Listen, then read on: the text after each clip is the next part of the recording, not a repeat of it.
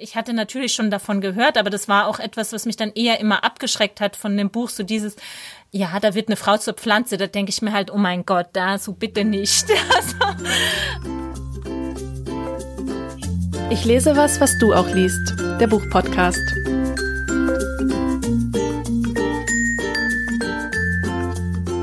Hallo ihr alle da draußen und willkommen zu einer neuen Folge von Ich lese was, was du auch liest. Und heute, diejenigen, die uns auf Twitter und Instagram folgen, wissen es wahrscheinlich schon. Heute sitzt mir virtuell gegenüber nicht Martina wie sonst, sondern eine Freundin von mir. Martina ist gerade in der Endphase ihrer Dissertation und kann deshalb nicht dabei sein. Und ich habe meine Freundin Gitte gefragt und sie hat sich glücklicherweise sofort dazu bereit erklärt, ob sie die Folge nicht mit mir zusammen machen möchte. Und sie hatte auch coolerweise die Idee, dass sie ja als Gast auch etwas vorschlagen könnte.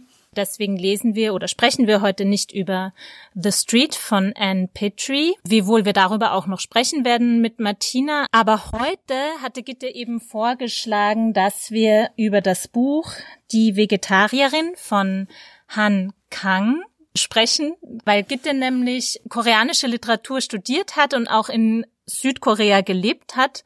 Und deswegen freue ich mich ganz besonders, dass ich mit ihr heute darüber sprechen kann. Deshalb, hi Gitte. Hallo. Ja, tausend Dank für die Einladung. Ich finde es total toll, hier zu sein und dieses Buch mitgebracht zu haben. Die Vegetarierin Tishik Juija von Han Kang ist im Original im Verlag Changbi erschienen, schon 2007 und wurde dann 2000 15 übersetzt ins Englische, 2016 ins Deutsche, ist im Aufbauverlag erschienen, übersetzt von Ki-Hyang Lee und hat den Man Booker Internationalen Preis gewonnen und dadurch eine große Aufmerksamkeit erlangt. Worum geht's? Es geht um eine Frau, die Vegetarierin ist und die sich, ich glaube, spoilern darf man ja, ne? Ja, in dem Fall schon, glaube ich. Genau, sonst kann man nicht über das Buch reden, die sich, die Vegetarierin wird und sich auf irgendeine Art und Weise eben auch in eine Pflanze verwandelt. Und es hat drei Teile. Der erste Teil wird aus der Sicht des Ehemanns erzählt. Dann kommt der Schwager und dann die Schwester. Also die drei Teile sind die Vegetarierin, der Mongolenfleck und Bäume in Flammen. Das ist jetzt ganz kurz äh, die Zusammenfassung. Ich finde es total interessant, Dir wird es wahrscheinlich ähnlich gegangen sein. Du hast es ja schon angesprochen, die Frage der Perspektiven. Also wir haben diese drei Teile, die jeweils aus der Perspektive einer anderen Figur erzählt werden und auch über den Zeitraum von mehreren Jahren. Und ich finde es irgendwie interessant, dass es zwar die Vegetarierin heißt, aber dass ja die Vegetarierin selbst eigentlich so gut wie nicht zu Wort kommt. Ja. Wir können vielleicht noch mal drüber sprechen, was, wo sie dann zu Wort kommt, aber das fand ich irgendwie das fand ich irgendwie bemerkenswert, sagen wir mal so. Ich auch, vor allen Dingen, weil es halt so hart mit einem Mann auch einsteigt. Also man ist sofort in der ersten Person auch bei ihrem Ehemann, der erstmal die Frau beschreibt aus seiner Sicht und dabei kommt sie auch nicht gut weg. Das ist ja die ganz gewöhnliche Frau mit gelblicher, unreiner Haut. Und ja, und irgendwie hat man das Gefühl, dass die halt stumm ist, diese Frau. Ne? Mhm. Also ja auch eine weibliche Autorin, Han Kang. Und die wählt jetzt quasi in diesen Text rein oder in diese Geschichte reinzugehen über so eine klassische Mannerzählung irgendwie. Ne? Mhm. Also ich fand es interessant, weil man ist ja sehr viel gewohnt, dass Männer Bücher schreiben über Frauen, in Frauen drinstecken quasi und sie dreht das hier um. Und der Mann an sich kommt ja auch nicht gut weg, dieser Ehemann. Weil beides, glaube ich, eher normale Menschen, mhm. glaube ich, soll das mhm. irgendwie darstellen. Vielleicht noch ein bisschen Ticken negativer, weil der Mann sagt ja über sich auch, er wollte eine ganz normale Frau finden, so kein nichts Besonderes und er selbst auch seinen Lebensweg, den er gewählt hat, so, er ging an so ein College, wo er ein Stipendium bekam, aber das halt eben auch kein gutes College war. Also schon so eine Art krasse Lebensplanung irgendwie. Oder so der Weg des geringsten Widerstandes, so, ja. Ja, mhm. genau. Bis dann halt eben das passiert, wo, was auch gleich ähm, am Anfang dargestellt wird, dass eben diese Frau sich verändert. Mhm. Und äh, diese große Veränderung ist, dass sie eben anfängt oder Fleisch weglässt mhm. aus dem Essen und sagt so, sie kann kein Fleisch mehr essen. Und das wird eben über diese Träume eingeführt. Und da sagtest du ja schon, Das ist eigentlich das einzige Mal, dass die Frau zu Wort kommt. Ich habe jetzt nicht gezählt, aber ich glaube, es sind nicht mehr als drei oder vier mhm. Träume, die dann kursiv gedruckt sind und die aus der Perspektive quasi dieser Frau erzählt sind. Und sie verschwindet da irgendwie immer mehr, ne? weil diese Träume ja. kommen dann später mhm. eben auch gar nicht mehr vor. Hm. Vielleicht können wir auch diesen ersten Absatz einfach kurz vorlesen, weil das, der macht es schon so deutlich, was du gerade gesagt hast. Bevor meine Frau zur Vegetarierin wurde, hielt ich sie in jeder Hinsicht für völlig unscheinbar. Um ehrlich zu sein, fand ich sie bei unserer ersten Begegnung nicht einmal attraktiv. Mittelgroß, ein Topfschnitt, irgendwo zwischen kurz und lang, gelbliche unreine Haut, Schlupflider und dominante Wangenknochen. Ihre farblose Kleidung zeugte von ihrer Scheu, etwas von sich preiszugeben. Als sie sich dem Tisch näherte, an dem ich auf sie wartete, fielen mir ihre Schuhe auf. Es waren die schlichtesten schwarzen Schuhe, die man sich nur vorstellen kann. Und dann dieser Gang, nicht schnell, nicht langsam, nicht raumgreifend und auch nicht tippelnd. Ich finde das schon so abgefahren irgendwie, weil er sucht sie aus aufgrund ihrer absoluten Durchschnittlichkeit. Und hier ist aber auch nochmal so diese Dimension von nichts an ihr eckt irgendwie an. Sie ist so unscheinbar und man könnte es ja aber auch so lesen als deswegen bietet sie ja diesen Raum für diese Projektion auf sie, weil wir lernen sie ja nur über diese Blicke auf sie kennen und alle interpretieren da irgendwas rein und auf einmal wird sie Vegetarierin, dann ist auf einmal sind alle total irritiert, weil es so dieses in diesem Verzicht auf einmal so was individuelles aufscheint oder eben etwas, das zumindest scheinbar jetzt nicht da reinpasst. Was ich an der Beschreibung von dem, von ihrem Mann noch so krass finde, es gibt ja schon eine Sache, die bei ihm heraussticht, weil er schreibt ja, über ihren BH. Ne? Ah, ja. Mhm. Das, was er so krass ja, ja. findet, mhm. ist ja, dass sie kein BH trägt. Ja. Mhm. Und dass er das auch abstößig findet oder das mhm. ist ihm peinlich mhm. quasi, dass sie dann so viel von sich mhm. preisgibt und so, deswegen zwingt er sie dann manchmal, wenn sie nach draußen gehen, ein BH anzuziehen. Und dann macht die den aber sofort, sie zieht den nicht aus, sie macht den nur hinten auf und dann findet er auch, dass das dann halt so sichtbar ist, findet er, glaube ich, halt noch mal peinlicher. Ja. Keine Ahnung. Mhm. Er beschreibt sie und beschreibt halt dann vor allen Dingen solche Sachen. Mhm. Oder dass das ihn so stört, ist halt schon für mich irgendwie ganz schöner über, also irgendwie ist das übergriffig, finde ich. Mhm. Und ich finde auch die Sprache, also jetzt mal aus der deutschen Übersetzung, ihre Brüste waren auch nicht so wohlgeformt, als dass sie sie auf diese Art und Weise zur Schau hätte stellen können. Im Gegenteil, ein Push-Up-BH hätte sie in meinen Augen vorzeigbarer gemacht. Also es ja. ist schon mhm. wirklich, mhm. es dringt sehr in die Privatsphäre der Frau ein. Mhm. Und gleichzeitig ist dann später, also ein paar Zeilen weiter äh, drunter, Sie erklärte mir, ein BH würde sie einengen, ihre Brüste quetschen. Und das ist irgendwie auch einer der wenigen Momente am Anfang dieses Buches, wo aus ihrer Sicht was dargestellt wird und wo es schon darum geht, dass sie eingeengt ist quasi. Ja. Und das ist mhm. quasi der eine Moment, wo sie sich auch, glaube ich, dagegen wehrt, gegen die Ansprüche, die von außen an sie äh, mhm. herangetragen werden. Mhm. Ja, und das, das kommt dann so ein bisschen so Vorbote, glaube ich, ne? Mhm. Und es hat ja auch schon mit der Körperlichkeit zu tun. Ja. Also es ist ja jetzt nicht so, dass sie irgendwie sich was anderes, eine andere Freiheit sucht im Verhalten, mhm. sondern es geht direkt schon um den Körper. Ja. Und die Brüste mhm. spielen ja dann später auch noch eine, eine andere Rolle später. Ja. Und es kommt dann, also das ist in einer der Passagen, ich glaube, die letzte Passage, die aus ihrer Sicht geschrieben ist in diesem ersten Teil von einem Druck in der Magengrube, der immer da ist. Im Moment, sogar wenn ich einen BH trage, auch ein tiefer Atemzug bringt keine Erleichterung. Also da wird es dann auch wieder aufgegriffen, dass sie so körperlich etwas in sich fühlt und dieses Einengende oder dieses Bedrohliche, dieser Druck versucht sie dann über diese Befreiung, sag ich mal, aus diesem Korsett quasi oder aus diesem BH, aber das funktioniert dann anscheinend immer weniger. Also was ich so, das greift jetzt vielleicht schon so ein bisschen vor, aber was ich so grandios finde an diesem Buch, muss ich sagen, ist, dass so konkrete, zum Teil körperliche Dinge da, da wird so eine Dimension aufgefaltet, eben wie an diesem BH. Also auf den ersten Blick könnte man sich so denken, hä, was soll das? Oder aber er, also der Mann führt es ja auch ein, das ist die einzige Sache, die sie von anderen Frauen unterscheidet. Ja, so, also man denkt sich schon so, okay. Und da wird dann aber so eine metaphorische Dimension natürlich total aufgemacht. Es steht natürlich dafür, dass sie sich eingeengt fühlt, ja, aber das ist nur an diesem winzigen Detail wird es da angedeutet, aber es wird dann auch überhaupt nicht erklärt oder so. Also zumindest da jetzt auch in diesem ersten Teil noch nicht. Und das ist ja vielleicht auch so dieses mit der Frage des Vegetarismus, ja, wo man sich fragen kann, wofür steht das eigentlich? Und das finde ich halt so das das Tolle daran, ja, dass sich daran auf einmal sowas total aufspannt. Ähm, Was ich halt noch, also wenn wir jetzt noch mal kurz weitergehen, so ich glaube, da steckt sehr viel im Anfang so an, bei diesem Buch, mhm. ne, weil dann kommt ja der Moment, wo er in, er geht in die Küche und es ist vier Uhr früh und sie ist quasi so ein bisschen so, als würde sie Nacht wandeln, ne, also sie steht da mhm. eben in dieser kalten Küche, sie hat den Kühlschrank auf, zur Salzsäule erstarrt da und das ist, glaube ich, so diese erste Begegnung die ähm, so ein, wie so ein unheimliches Moment reinbringt. Mhm. Und wo sie dann auch sagt, ich glaube, das ist so das Erste auch, was sie spricht, ich hatte einen Traum. Und daran, jetzt entlädt sich quasi so dieses ganze Panorama, an dem was noch kommt. Also das ist ja das Einzige, was sie als Grund dafür anführt, dass sie jetzt aufhört, Fleisch zu essen. Ne? Also es wird ja, ja immer wieder, gerade in diesem ersten Teil, versucht, die Außenwelt, eine, also so eine Interpretation zu finden darum, warum sie jetzt aufhört, Fleisch zu essen. Da gibt's ja dieses Essen mit dem, mit den Arbeitskollegen und dem Chef des Mannes, wo das dann eben so eingeführt wird, ach ja, das wird jetzt immer mehr so Trend, dass Leute sich vegetarisch oder vegan ernähren und das wird halt alles immer so an sie herangetragen, aber sie verhält sich halt überhaupt nicht dazu. Sie sagt dann nichts oder sagt dann eben nur dieses mit, ich hatte eben diesen Traum. Und willst du mal erzählen, was in dem Traum, was der Traum ist?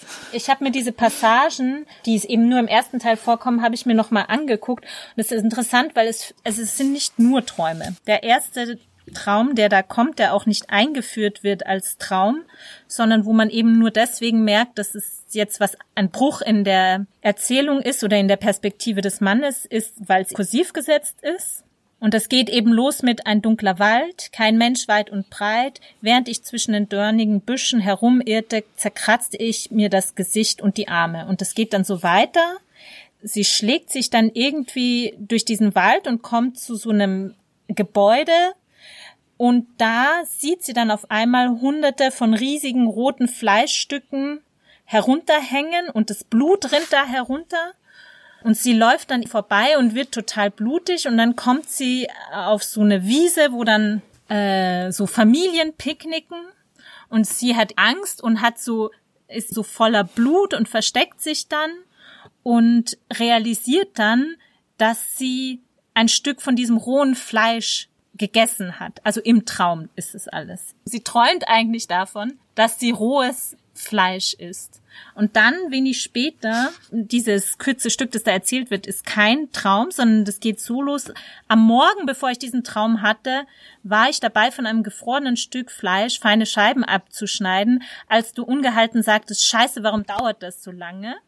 Und dann, also das ist der, der Ehemann, der da angesprochen wird. Und dann ist sie eben so gestresst oder so in Panik, dass sie es ganz schnell schneidet. Und dann schneidet sie sich in den Finger und dann saugt sie so sich das Blut vom Finger. Und dann serviert sie ihrem Mann dieses rohe gefrorene Fleisch und dann kaut er ein Stück und dann hat er so ein Stück von dem Messer anscheinend im Mund und ist dann eben total wütend und sagt so, wenn ich äh, dieses Stück heruntergeschluckt hätte, dann hätte ich dran sterben können. Und ihr ist es komplett gleichgültig in dem Moment. Und sie sagt, es war in dieser Nacht, da habe ich das erste Mal die Blutlache auf dem Boden der Scheune gesehen und mein Spiegelbild darin.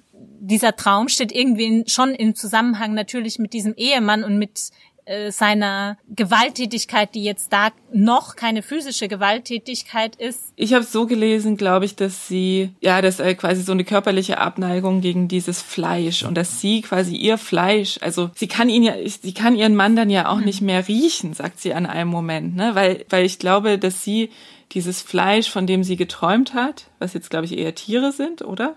Aber sie sieht halt irgendwie da dieses Fleisch hängen und das genau dasselbe Gefühl hat sie dann auch gegenüber ihrem Mann. Ich, also für mich waren halt so diese Themen oder Bilder, die hier rausstechen, halt so Blut, Fleisch, dann auch diese Kälte.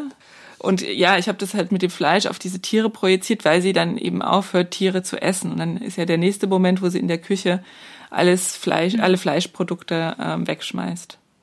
Aber eigentlich, jetzt kommt mir gerade so in den Sinn, es gibt ja auch viele Religionen, die so eine krasse Fleischlehre haben, mhm. ne? Also so koscher essen, auch milchig zu trennen. Dann bestimmte Tiere nicht zu essen gibt's auch in Religion beziehungsweise Kulturen. Jetzt in Korea würde ich sagen, das kommt ja auch an einer Stelle, dass sie dann buddhistisch essen gehen, also in einem, in einem Restaurant, was von Mönchen, buddhistischen Mönchen geführt wird, weil es eben da dieser Kost entspricht und die ja auch irgendwie Teil mhm. der koreanischen Kultur ist. Ne? Also das buddhistische Mönche gibt's schon sehr, sehr lange. Und es trotzdem auf so eine große dass eben, wie du schon gesagt hast, sowohl diese ArbeitskollegInnen und auch die Familie so verstört. Und ich glaube, so dieses Essen wird ja auch sehr ausführlich beschrieben, ne, von dem Mann. Was er an, was er mag an, an ihren, an dem, was sie so kocht. Was natürlich auch zeigt, dass sie allein verantwortlich ist für die Bereitstellung der Nahrung. Und dass er dann an einer Stelle sagt ja auch irgendwie jemand, sie verfehlt ihre Rolle als Ehefrau, indem sie ihm eben kein Fleisch in die Nahrung oder in die Ernährung einbaut, was ja natürlich einem sehr traditionellen Rollenbild entspricht.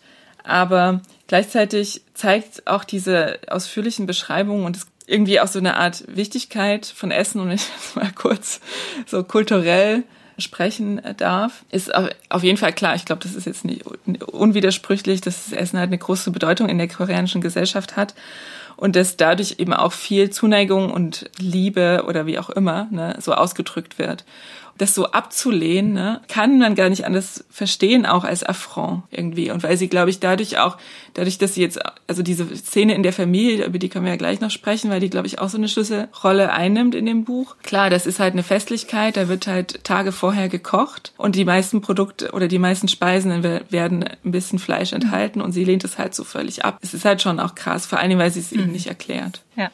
Ja, ich finde aber auch, es ist genau wie du sagst, was du jetzt zum Schluss gesagt hast, so dieses, das Problem ist ja wirklich, dass sie sich nicht dazu verhält. Mhm. Also, dass sie ja jegliche Erklärung verweigert. Wenn die Figur sagen würde, ja, ich äh, will mich halt jetzt gesünder ernähren oder ich will jetzt Buddhistin werden, so, dann wäre das alles kein Problem. Ich ja. glaube, das Problem ist eben die Weigerung ohne eine Erklärung. Also weswegen ja immer diese, diese Interpretation von außen an sie herangetragen werden oder dann eben das als Affront gelesen wird. Und hat das nicht damit zu tun, dass sie eben komplett den, die Ära oder die Aura, sorry, des Menschlichen verlässt? Also ich glaube, wenn sie sich erklären ja. würde, mhm. würde sie sich ja in die Gesellschaft ja. einschreiben ja. auf eine Art und Weise.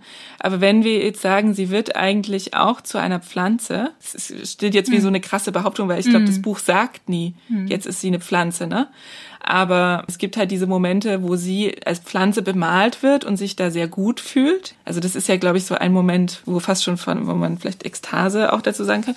Und dann auch diese Momente, wo sie sich in das Sonnenlicht begibt. Also einmal wird auch das Wort Photosynthese erwähnt, ja, dass mhm. sie quasi das Licht braucht, um zu leben. Also sie tauscht quasi die Nahrung ein gegen Sonne. Aber was ich nochmal interessant finde und wir können dann gleich, vielleicht leitet es auch über zu dieser, zu dieser Familienszene, weil ich finde es interessant, dass du das so stark ihre Träume oder diese Szenen, die man von ihr aus ihrer Perspektive hat, so stark auf das Tierische hingelesen hast, weil ich fand in diesen Szenen und die die steigern sich dann ja auch krass, weil sie träumt dann nämlich davon, dass ein Mord begangen wurde. Und dann träumt sie davon, dass sie einen Mord begangen hat ich suche das gleich nochmal raus, weil das ist echt sehr eindrücklich.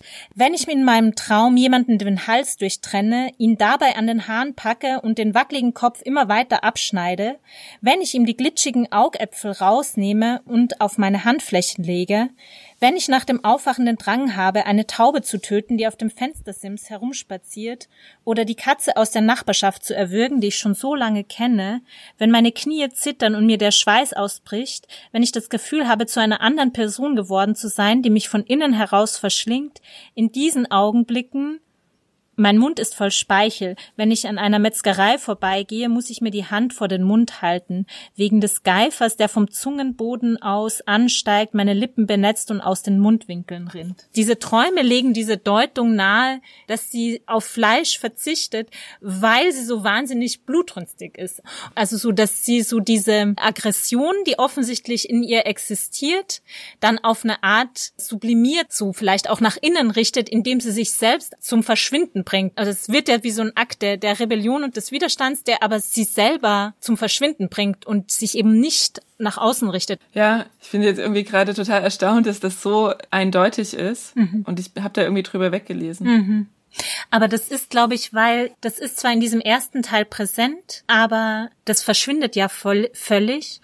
Also man kann ja sagen, sie wird im Laufe des Buches verschwindet sie immer mehr. Nicht nur, weil ihre Perspektive nicht vorkommt, sondern man hat auch so den Eindruck, sie ist, sie wird auch immer passiver, sie wird auf eine Art immer unscheinbarer. Sie lässt ja alles über sich ergehen, mehr oder weniger also die Anlage des Buches ist schon so, dass man das am Anfang hat, dass das aber über das, was in den zwei anderen Teilen passiert, wie so überschrieben wird. Also dass man das ja. dann eben nicht mehr so, diese krassen, gewalttätigen Bilder, die sie ja aufruft mhm. und die sie auch als als gewalttätige Person zeigen und dass das immer mehr verschwindet. Können wir noch mal kurz zurückkommen zu dieser Stelle nach den Träumen, weil nach diesem gewaltvollen Traum, den du gerade vorgelesen hast, dann geht's ja dann genau danach um den Vater auch. Ja. Und da wird also erzählt, dass von meiner Frau wusste ich außerdem, dass er sie, also Yonghee, diese Protagonistin eigentlich, von, also die heimliche Heldin, dass er sie, bis sie 18 war, immer wieder mit dem Rohrstock geschlagen hatte. Und der war im Vietnamkrieg. Und ich glaube, eine Art, wie man diese Geschichte lesen kann, ist halt total durch die Gewaltperspektive, oder? Ja. Und dass da quasi eine Gewalterfahrung gemacht wurde in der Kindheit oder früher in der Familie unter der, also sie hat ja eine Schwester und einen Bruder, während der Bruder nicht so eine große Rolle spielt, kommt ja die Schwester dann später noch vor. Hat auch einen Teil, den sie aus ihrer Perspektive erzählt. Also ein Thema dieses Buches ist auf jeden Fall, wie beide Schwestern oder wie eben die Hauptperson mit diesem, mit dieser Gewalt umgehen. Und da, also diese Szene finde ich halt auch so für in der Literatur schon ziemlich einmalig. Es gibt dieses gemeinsame Essen und dann alle stören sich extrem dran, dass sie kein Fleisch isst. Und dann wird der Vater geht auf sie los und will ihr quasi, will sie dazu zwingen, dass sie ein Stück Fleisch isst. Und dann, also geht es aber nicht, das ist so, sie, sie macht ja den Mund so zu. Und dann kommt irgendwo, irgendwann der Moment, dass sie ein Messer nimmt und sich die Pulsadern durchschneidet vor allen. Also das ist wirklich filmreif, finde ich. Ne? Und sie dann wahrscheinlich zum ersten Mal eben diese Gewaltfantasien mhm. auch ausspielt, aber natürlich wieder gegen sich selbst gerichtet. Ne? Mhm. Also das ist ja auch so ein typischer Topoi oder in der in, im Feminismus mhm. oder in der ähm, Interpretation von Gewalt, dass Frauen halt oft ge Gewalt gegen sich selbst ausüben. Und es gibt dann auch so eine Erinnerung, das ist wirklich auch eine Erinnerung, die aus äh, Sicht der Protagonistin erzählt wird. Es ist eben die einzige Szene, konkrete Erinnerungsszene mit dem Vater, wo sie beschreibt, dass, glaube ich, der Hund der Familie sie gebissen hat und der Vater darüber so erbost ist, dass er diesen Hund er sagt dann so zu ihr, ja, ich habe gelesen irgendwo, dass das Hundefleisch am besten schmeckt, wenn er zu Tode gehetzt wurde. Und der Vater schnallt dann diesen Hund an, ich weiß nicht, sein Auto und sein Motorrad und fährt halt mit dem so durch die Gegend. Und sie sieht diesen Hund immer wieder am Haus vorbeikommen und jedes Mal wird er halt krasser und am Schluss ist er eben tot. Und dann essen die diesen Hund irgendwie, weißt du, was total interessant ja. ist? Ich habe jetzt nochmal durchgeblättert äh, durch ja. diesen, das ist ja eine lange Szene, ne, in diesem, ja. ähm, bei der Schwester. Und viele versuchen sie ja schon zu füttern. Ja. Kommt ja nicht mhm. nur so, auf einmal ist der Vater da und äh, ist über ihr und, sondern das ist irgendwie schon auch so eine zirkulare Bewegung, so ein bisschen mhm. wie mit diesem Hund. Ja. Ich glaube, erst fängt die Mutter mhm. an und dann, ja, und dann irgendwann ist dann halt der Vater dran. Und auch natürlich die Begründung, alle kennen wir das wahrscheinlich, ähm, dieses, es ist ja zu deinem eigenen Wohl. Ne? Also diese Begründung von der Gewalt dadurch mit irgendwie sowas wie Liebe oder Sorge. Mhm. Und das ist natürlich auch so eine mhm. perverse Interpretation von von dieser elterlichen Fürsorge irgendwie, ne, die es halt einfach viel zu weit treibt und und gleichzeitig ist es halt so literarisch auch natürlich dann das so umzudrehen und dass sie dann diejenige ist, die das Messer in der Hand hat und da eigentlich auch, also es könnte ja auch sonst Blätter ja. Also irgendwie hat das Buch ja auch ganz viele verschiedene, also wenn man es jetzt mal versuchen würde, das zu kategorisieren, ne, da ist halt schon gar nicht so einfach. Oder auch das ganze Blut, was in diesem Buch vorkommt. Ne? Ja. Also in diese, zumindest in dieser ersten Stelle mit diesen Träumen, da geht es so mm. viel um Blut. Hier ist jetzt mm. auch wieder dieses Blut, ja. Und ja. dann der Schwager und der Mann bringen sie ja dann auch ins Krankenhaus. Ja, Blut an den, an den Oberhemden. Mm ja, irgendwie hat es schon so ein bisschen was wie so ein Thriller oder so ja. oder so ein, äh, so ein Horrorfilm. Ja, oder das Unheimliche, das trifft's, finde ich, total, was du vorhin gesagt hast. Das ist wirklich unheimlich. Und ich weiß nicht, ob du dich noch dran erinnerst. Also diese letzte Szene in dem ersten Teil, die Vegetarierin, also sie wird dann eben, nachdem sie sich die Pulsadern ausschneidet, bringen sie ihr Mann und ihr Schwager ins Krankenhaus und dann ist sie da einige Tage und dann verschwindet sie auf einmal aus diesem Krankenhaus oder der Ehemann ist dann kurz weg und dann kommt er zurück und sie ist nicht mehr auf ihrem Zimmer und sie wird dann gefunden auf einer Bank vor dem Krankenhaus sitzend und es ist so nicht so ganz klar, also was dann da passiert ist also es wird eben so beschrieben, meine Frau saß dort auf einer Bank. Sie hatte das Krankenhaushemd ausgezogen und sich auf den Schoß gelegt. Also da ist wieder das, was du auch sagtest ja. vorhin, dass sie immer mehr das Licht sucht. So bot sie den Umstehenden den Anblick ihrer hervorstehenden Schlüsselbeine, verkümmerten Brüste und braunroten Brustwarzen. Sie hatte den Verband an ihrer linken Hand abgenommen und leckte bedächtig an der genähten Schnittwunde. Offensichtlich trat dort Blut aus. Ihr Gesicht und ihr nackter Oberkörper wurden von der Sonne beschienen. Und dann entspinnt sich so ein Dialog zwischen den Umstehenden, wo dann einer sagt, was hält sie denn da in der Hand? Und dann kommt eben schon das Krankenhauspersonal und auch der Mann bemüht sich dann um sie. Und dann wird sie halt so wieder reingeführt, geht dann so weiter. Ich löste die verkrampften Finger an ihrer rechten, ihrer anderen Hand, auf die Bank fiel ein Vogel, den sie in der Hand gehalten hatte. Es war ein kleiner Japan-Brillenvogel, der eine Menge Federn verloren hatte. Er war offensichtlich von einem räuberischen Tier gebissen worden, weswegen sein Körper mit Blutspritzern übersät war. Also natürlich denkt man sich so, hat sie jetzt diesen Vogel gegessen? Ich glaube nicht, weil sie so eine Aversion gegen alles Tierische hat. Aber natürlich ist es trotzdem interessant, dass eben auch dieser beschädigte Vogel, also mhm. ich sehe das eher so, dass sie sowas anzieht oder weil sie eben auch so beschädigt ist auf eine Art und Weise. Also es gibt so feministische Lesarten zu Anorexie, so unter anderem von Laurie Penny, die halt Anorexie oder generell Essstörungen als eine Art von Rebellion und von auch so Widerstand lesen und ich verstehe das äh, total und ich glaube, und ich finde, verstehe aber auch, dass es sehr ambivalent ist, aber ich glaube, es geht da schon sehr viel darum, diesem Buch. Sie hört ja dann nicht nur auf Fleisch zu essen, sondern sie isst eigentlich immer weniger. Und einerseits ist ja da dieses Narrativ drinnen, was ja dann konkretisiert wird in diesem letzten Teil, wo sie dann wirklich in der Psychiatrie ist. Da kommt dann auch eine, ein Arzt vor und der sagt ganz klar, Diagnose ist Magersucht und Schizophrenie. Aber es gibt parallel dazu eben auch das Narrativ, was du ja angesprochen hattest, mit dem sie wird immer mehr zu was Pflanzlichem. Und da könnte man jetzt sozusagen aus der Perspektive des Arztes oder in so einer pathologisierenden Lektüre sagen, das ist halt ihr Wahn, das ist ihre Schizophrenie, dass sie glaubt, sie ist eine Pflanze oder sie wird dann zum Baum. Also es gibt dann so diese Szene, wo sie Kopf, nee, Handstand in der Psychiatrie macht, weil sie so werden will wie die Bäume, weil sie eben die Bäume draußen beobachtet hat und eben so gemerkt hat, ja, das eigentliche ist unten, sind die Wurzeln und deswegen stellt sie sich so auf dem Kopf und aus ihrem Schoß sollen dann diese Ranken wachsen. Ja. Ähm, können wir nochmal auf den mittleren Teil und den Künstler zu sprechen kommen. Ja. Also der zweite Teil der Mongolenfleck wird eben aus der Perspektive des äh, Schwagers, des Mann, Mannes ihrer Schwester erzählt.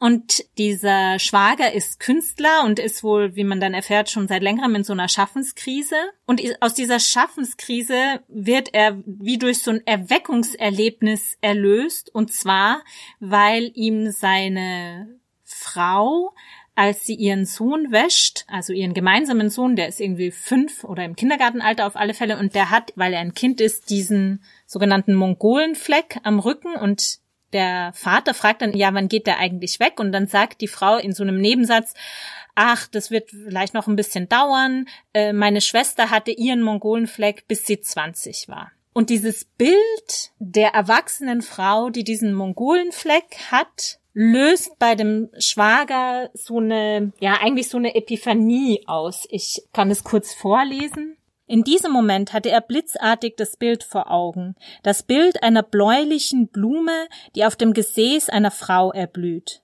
der Mongolenfleck seiner Schwägerin und die Vision eines nackten, mit Blumenornamenten bemalten Paares, das dabei war, sich zu vereinigen, wurden augenblicklich miteinander verknüpft. Und im Grunde ist der zweite Teil beschreibt eigentlich nur, wie er versucht, und wie es ihm dann auch gelingt, seine Schwägerin dazu zu bringen, dass sie sich von ihm bemalen lässt und dass dann am Schluss, also mit einigen Umwegen, er dann auch bemalt ist mit Blumen und sich dann mit ihr vereinigt und er filmt das Ganze. Und dann endet es damit, dass die Ehefrau, also die Schwester der Protagonistin, die beiden entdeckt und es so zum Eklat kommt. Wie fandest du denn diesen Teil? Ich fand den äh, schwierig zu lesen auf eine Art oder beziehungsweise das hat so was extrem Klischeehaftes, finde ich. Dieser Mann so als Künstler, der sich da so verwirklicht, der sucht ja auch so nach einer Art Schönheit, die fast schon kitschig ist oder mhm. so, also ich finde schon alleine so dieses Florale, dass er jetzt ihren Körper mit Blumen bemalt. Also das ist ja irgendwie, Blumen sind ja auch sehr feminin auf eine Art und passen jetzt so gar nicht in so ein Bild von zeitgenössischer Kunst.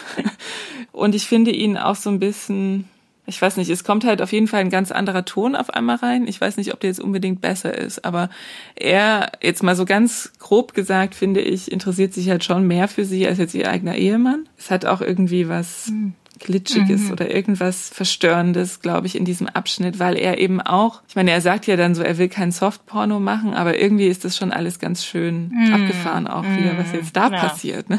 Mhm. Aus einer ganz anderen Sichtweise. Wie, wie ging es dir damit? Ja, ich fand halt so, es ist im Grunde so eine, was so das, was ja im ersten Teil, würde ich sagen, implizit ist, nämlich diese Frau ist so unscheinbar, dass sie halt perfekt ist für diesen Mann, weil sie ihn nicht stört, weil er im Grunde alles auf sie projizieren kann. Und das wird halt so im zweiten Teil literally, weißt du, wird sie dann halt so zur Leinwand, auf die, mhm. die man bemalen kann.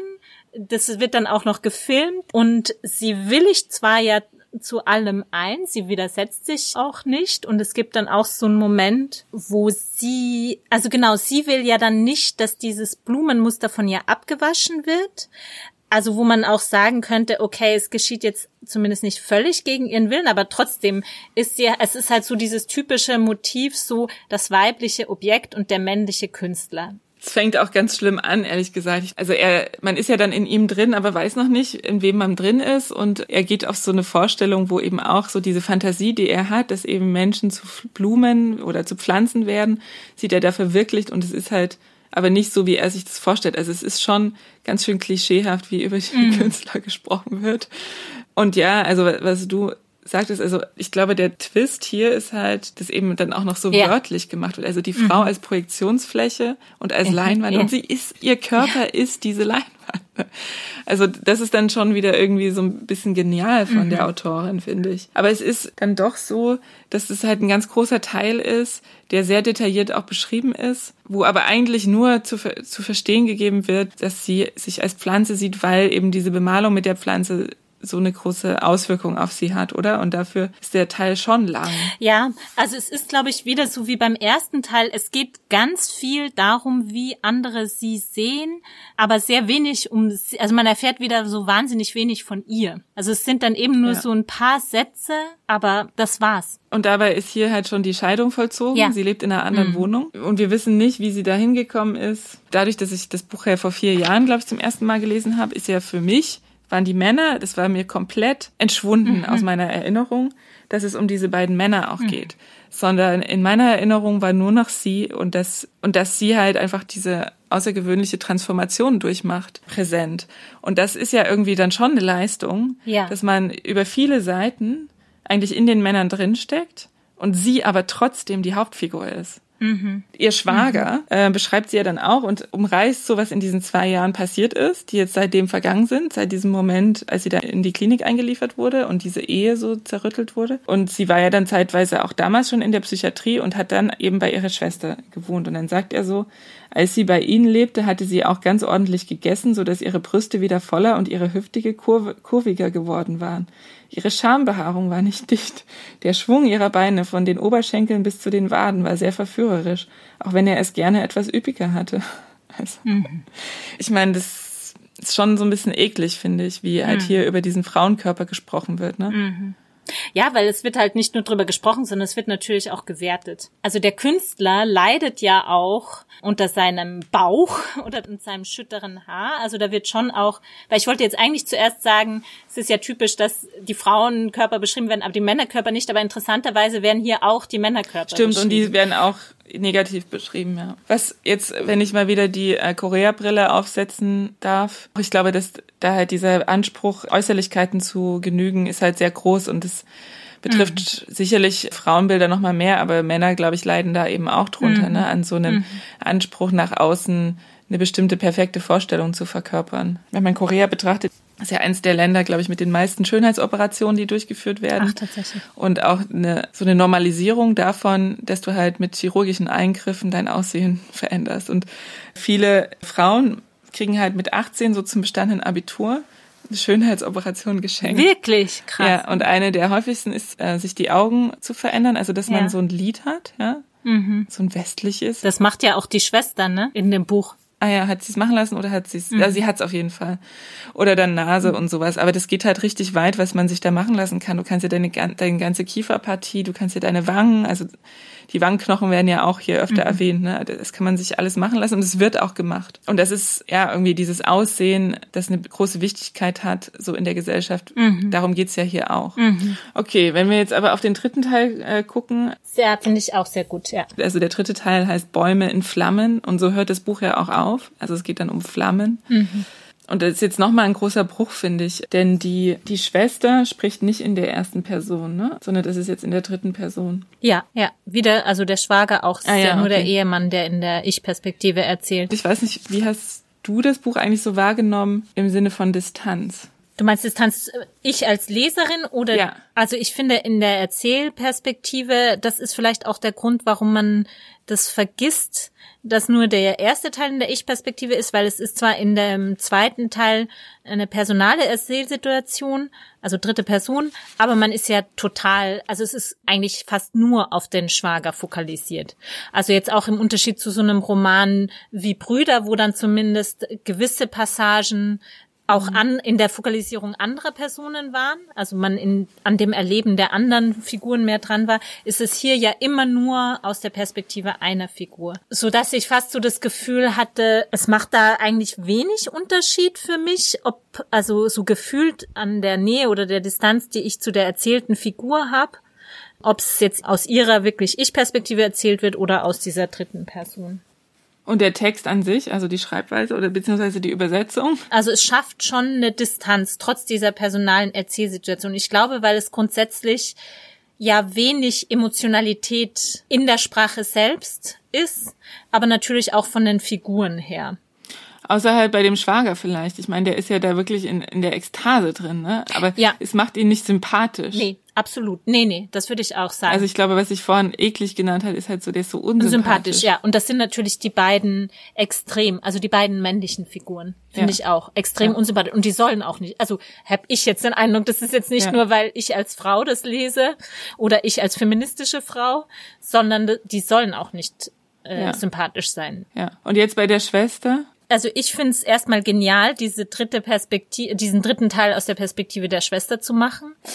Ich habe ja diesen dritten Teil so gelesen, dass es so suggeriert wird, dass diese Schwester nur wenig davon abhält, so zu werden wie ihre Schwester. Also es wird dann an einigen Stellen so suggeriert, dass sie nur mit Mühe und Not diese auch Fassade aufrecht erhält, dass sie halt immer die, die sein wollte, die alles richtig gemacht hat. Und ich finde, an ihr wird dann einiges explizit gemacht, was man sich implizit schon gedacht hat. Das fand ich an manchen Stellen so ein bisschen schade. Es gibt so eine Szene, wo die Schwestern dann, also ich erkläre jetzt nicht so das groß drum herum, aber wo sie jedenfalls auf die Toilette geht und sich übergeben muss, nachdem ihre äh, Schwester zwangsgefüttert wurde. Es ist vielleicht ein bisschen verwirrend, wenn ich die ganze Zeit von Schwestern rede. Und dann erbricht sie sich eben und dann sagt sie sich, also sagt die Schwester, die ihre kranke Schwester besucht. Idiotin, sagt sie sich mit bebenden Lippen, während sie ihr Gesicht wäscht. Dein Körper ist das Einzige, was du verletzen kannst und auch das Einzige, mit dem du machen kannst, was du willst, aber sogar daran wirst du gehindert. Den Kopf hebend betrachtet sie ihr nasses Gesicht im Spiegel. Das sind die Augen, die sie immer wieder in ihren Träumen gesehen hat, die Augen, aus denen Blut floss, das sie vergebens versucht hat wegzuspülen. Die Frau, die sie aus dem Spiegel anblickt, weint in diesem Moment nicht, das Gesicht zeigt keinerlei Gefühlsregung. Stumm nimmt sie sich zusammen, wie sie es immer schon getan hat. Die schrillen Schreie von vorhin sind nicht ihre Art. Sie kann kaum glauben, dass sie sie ausgestoßen hat. Also ich finde, da wird ja wie so eine Doppelung gemacht. Also sie könnte genauso gut ihre Schwester sein und es wird ja auch dieses suggeriert, der Körper ist das, worüber sie Kontrolle hat. Das ist ja auch genau das, was, worum es ja die ganze Zeit eigentlich schon geht. Ja, gleichzeitig glaube ich, alles, worüber wir jetzt gesprochen haben, mit dieser Aufdröselung von der, von diesen Gewalterfahrungen, Anorexie und eben auch diese, ja, über den Körper kann man selbst bestimmen. Ja, aber irgendwie auch nein. Also das Buch macht es auch vor, dass es eben dann doch nicht so ja. ist, ne? Hm. Also das bleibt dir dann trotzdem. Also das stimmt schon, dass durch diese Schwester nochmal, also man ist näher an der Protagonistin dran, ne? Was halt auch interessant ja. ist, weil es okay, es ist eine Schwester, also es gibt eine Verwandtschaftsbeziehung, während das bei den Männern nicht ist. Aber eben durch diese beiden weiblichen Sichtweisen kommt man, oder durch die weibliche Sichtweise der, der Schwester kommt man näher an die eigentliche Protagonistin dran, die ja irgendwie immer so ein Mysterium ist über den ja. Rest des Buches, ne? weil wir sie ja mhm. auch nur projiziert sehen. Mhm. Ich habe es auch so gelesen, dass die Schwester eben, ja, das steht ja, glaube ich, irgendwo auch mal, das hätte alles, das hast du auch gerade vorgelesen, glaube ich, ne? Das ist halt alles mhm. auch ihr so hätte passieren können. Und gleichzeitig erzählt die Schwester ja noch ein bisschen was über ihren Ehemann, ne? Also der Mann, der dann diese Nähe irgendwie aufgebaut hat zu der Protagonistin mit diesen Blumenmalereien. Das haben wir, glaube ich, gar nicht gesagt, dass er sich ja dann auch selbst bemalt. Und mhm, damit er ja. mit ihr so eine Eins werden kann quasi im sexuellen Akt. Und sie erzählt eben dann über diesen Mann, dass er sich manchmal völlig begleitet und verkrümmt in der Badewanne, in die Badewanne ja, gelegt hat. Mhm. Und der hat auch eine Art von Dysfunktionalität in sich drin. Weswegen, also das unterstützt, glaube ich, nochmal so meine Art, den irgendwie nah an dieser Protagonistin zu, zu lesen, ne? weil die ja beide irgendwie so einen Moment haben, wo sie nicht klarkommen mit mhm. der Welt, in Anführungszeichen. Mhm. Es ist ja schon auch so ein Scheitern irgendwie an den gesellschaftlichen Ansprüchen. Naja, und sie hat ja dann eben auch dieses Moment, wo sie auf den Berg geht und sich eigentlich umbringen will, ne? Mhm. Und dann eben doch wieder umdreht und aus der Verantwortung gegenüber ihrem Sohn mhm dann doch nicht macht. Naja, und dann in, der, in dem letzten Teil wird auch nochmal offensichtlich, dass diese Sonne so eine Bedeutung hat für die Protagonistin und sie sich dann immer in die Sonne stellt. Und eigentlich, und der Auslöser, das ist vielleicht auch nochmal interessant ist zu erzählen, der Auslöser für diesen letzten Teil ist, dass die Protagonistin, also die Yonghae, die ist verschwunden im Wald bei Regen und deswegen macht sich dann die andere Schwester eben auf den Weg, sie zu besuchen und dann ist die aber schon wieder aufgetaucht. Da wird nochmal erzählt, was in dem Krankenhaus eben vorgeht und man kriegt nochmal so ein anderes Bild eben durch diese Ärzte und durch diese BetreuerInnen mhm. davon, was mit der Protagonistin bisher geschehen ist. Also dieser auf eine Art Verfall aus der Sicht des Menschen, aber auch eine Verwandlung in vielleicht was anderes aus der Sicht des Buches? Also ich finde eigentlich, was dann so das Tolle ist an diesem letzten Teil, ist eben, es werden ja unter anderem diese pathologisierenden Interpretationen des Verhaltens der Protagonistin dann explizit gemacht. Ne? Also es gibt diese Diagnose, sie ist in der Psychiatrie und gleichzeitig schafft das Buch das und ich glaube, das ist eben, wie du es auch gesagt hast, durch diese Sicht der Schwester, von der man ja auch gar nicht so richtig weiß, wie sie ihre eigene Schwester sieht. Weder gibt's da einen verurteilenden Blick, noch irgendwie einen mitleidigen Blick, noch einen verständnislosen Blick. Also man hat nur das, dass sie da was nachempfinden kann und selbst so an so eine Grenze kommt, aber sie ist vielleicht so dann doch die einzige, die nicht irgendwas auf ihre Schwester projiziert.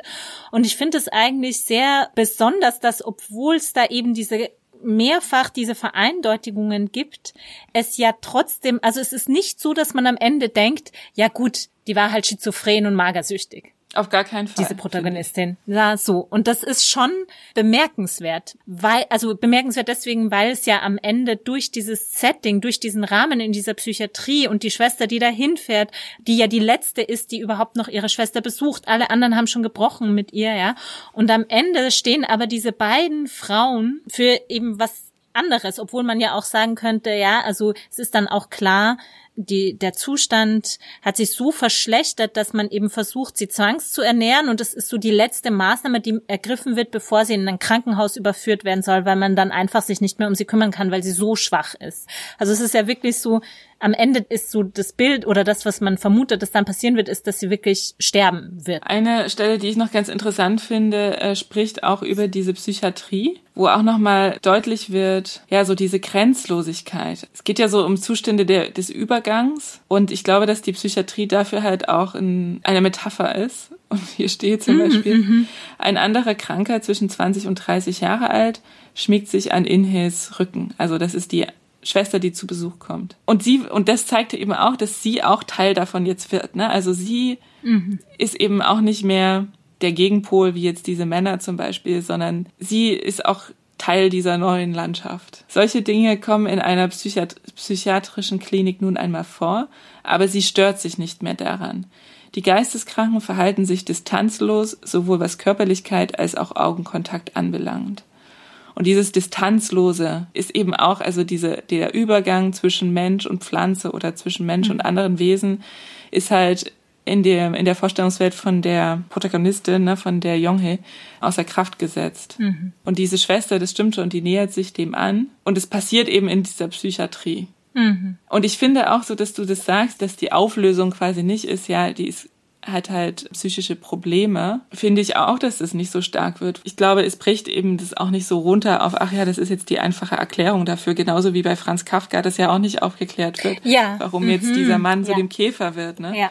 Also jetzt würde ich sogar das Umgekehrte auch nochmal sagen, nämlich ich finde es auch gut, dass diese Lektüre der Pflanzwerdung auch nicht eindeutig ist. Was man als so magischen Realismus bezeichnet, was dann immer so abgefeiert wird. Ja, wenn das halt so ganz klar in sowas Übernatürliches abhebt. Ich, ich persönlich mag sowas überhaupt nicht. Mich nervt sowas eher. Und ich finde, das Großartige ist hier, dass es ja das aufruft und dass es ja auch ständig damit spielt, aber dass es auch das nicht vereindeutigt. Also du weißt am Ende als Leserin nicht, was mit dieser Frau tatsächlich passiert sie verschwindet nicht in den Wald und wird dann zu einem ja, Buch. Ja, ja, so. ja. Und natürlich ist auch diese Szene, wo sie den Handstand macht und ihrer Schwester erklärt das jetzt zum Baum. Das ist natürlich auch total lustig. Also und deswegen hat mir das auch so gut gefallen, weil ich hatte natürlich schon davon gehört, aber das war auch etwas, was mich dann eher immer abgeschreckt hat von dem Buch. So dieses, ja, da wird eine Frau zur Pflanze. Da denke ich mir halt, oh mein Gott, da so bitte nicht.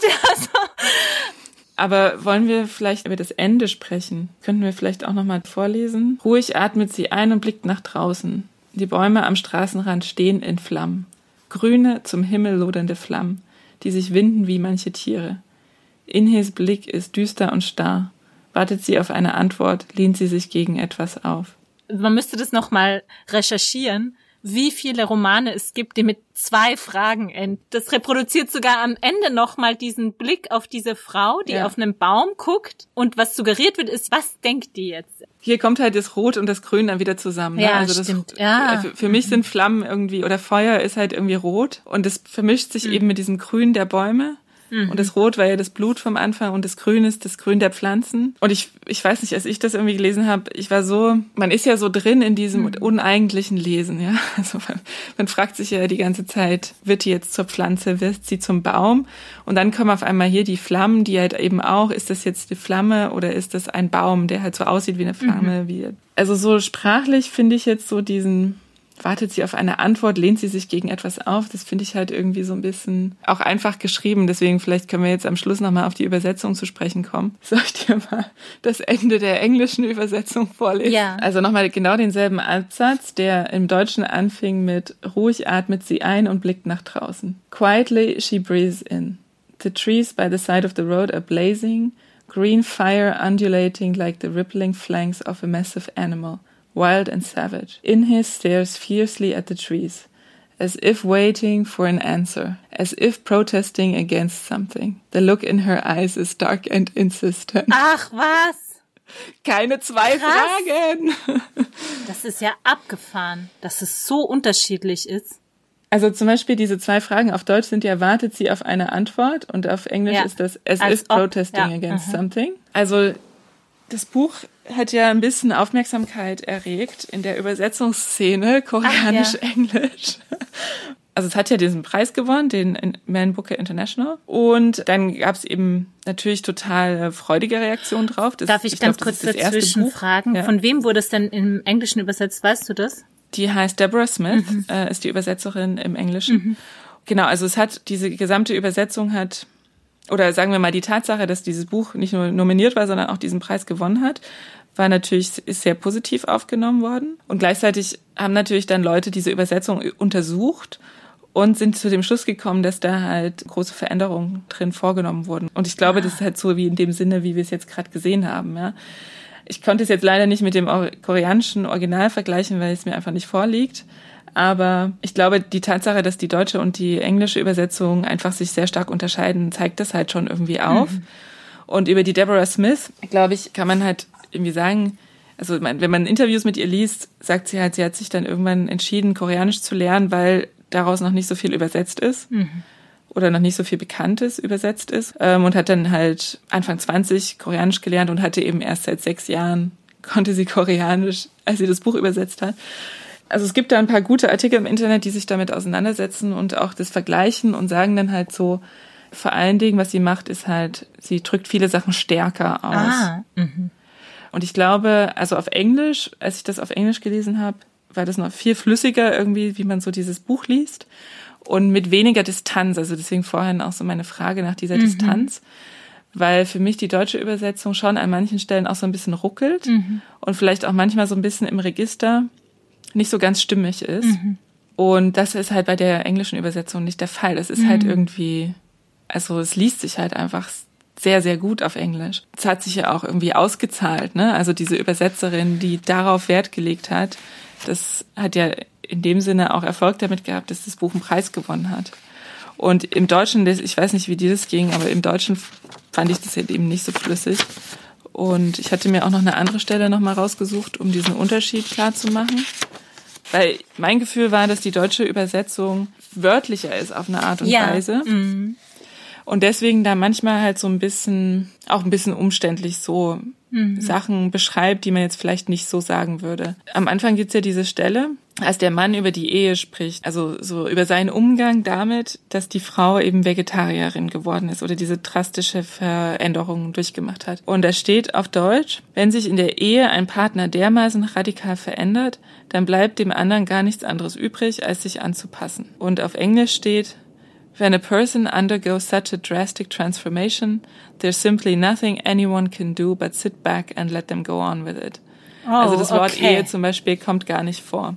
Und ich finde halt so über diese Ehe, mhm. und es ist auch mein Eindruck von diesem ersten Teil mhm. ähm, in der deutschen Übersetzung, das wirkt halt auch so ein bisschen antiquiert. Ne? Mhm. Ne? Also mhm. so immer dieses, was darf der Mann in der Ehe mhm. oder was sind die Rollen von Menschen in der Ehe und irgendwie wirkt das halt so, auch weil diese Tra Vorstellungen halt so tradiert mhm. sind, ne? also dass die Frau dem Mann das Essen zubereiten muss und körperlich zur Verfügung stehen muss, das wirkt ja an sich schon so irgendwie 50er Jahre mhm. und ich finde im Deutschen ist die Sprache, setzt dem nichts entgegen, also mhm. bestärkt das eher noch ja. darin, während das im Englischen eben so ein bisschen ausgelöscht ist. Und es soll jetzt irgendwie gar keine Wertung oder so sein. Mhm. Ich finde, die englische Übersetzung liest sich halt auch einfach total mhm. gut. Aber es ist ein Element, das ich halt irgendwie nochmal ganz interessant fand, hier nochmal mit reinzubringen. Ja, total. Nee, ich finde das super interessant.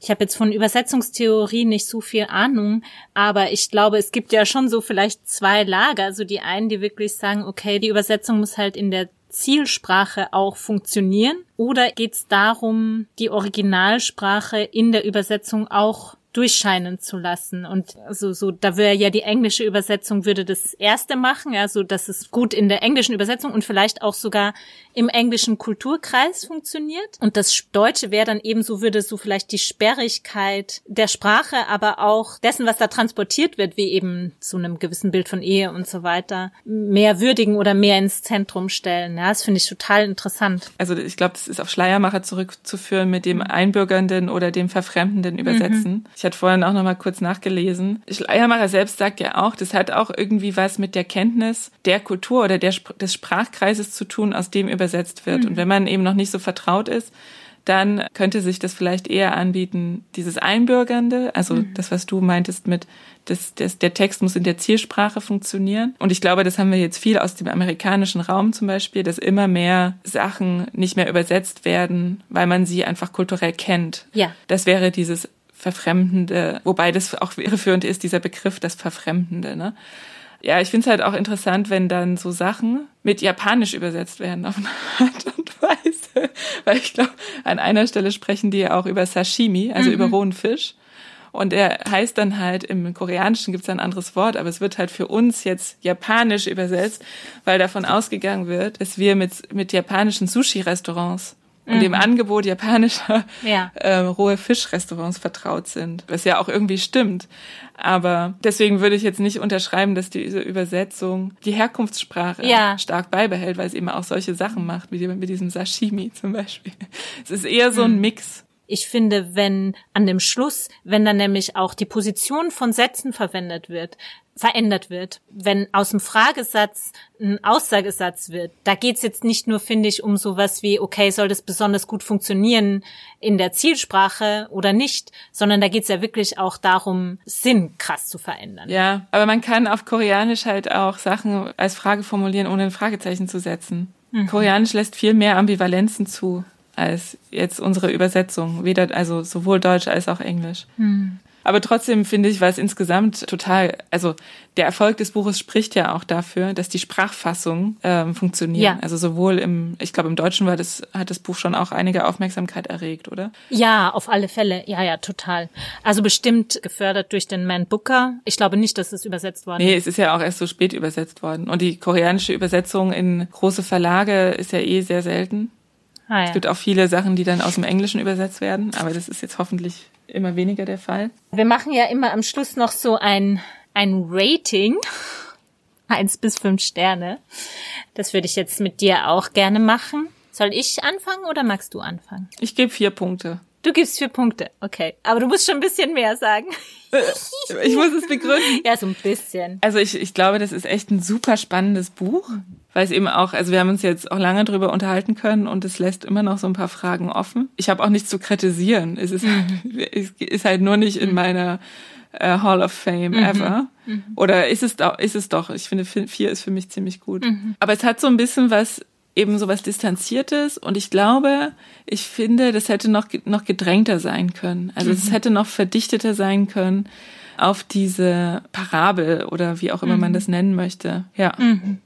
Ja, mir ging's ähnlich wie dir. Ich glaube, ich würde sogar 4,5 geben. Also ich fand es total super zu lesen und ich glaube, mir hat eben am meisten so dieses Gefallen von, es ruft so viele unterschiedliche Interpretationsmöglichkeiten auf und lässt sie halt nebeneinander stehen und das ist schon echt sehr besonders, dass ein Buch das gleichzeitig so wahnsinnig realistisch geschrieben ist, dass ein Buch das gelingt. Ich glaube, wenn man halbe Punkte geben kann, dann würde ich vielleicht auch 4,5 geben. Ah ja, am Schluss wie immer der Hinweis, ihr könnt uns auf Twitter und Instagram folgen unter dem Handle at ich lese Podcast. Glaube ich. Normalerweise sagt Martina das immer, deswegen habe ich keine Ahnung. Danke nochmal an dich, Gitte. Ja, tausend Dank nochmal für die Einladung. Hat total Spaß gemacht. Und voll gut, dass dir das Buch gefallen hat. Ja, genau. Danke, dass du es vorgeschlagen hast. Voll gut. Es war jetzt auch mal wieder Zeit, dass äh, für so eine eine Lobhudelei in Podcastform. Okay, dann tschüss. Macht's gut. Ciao.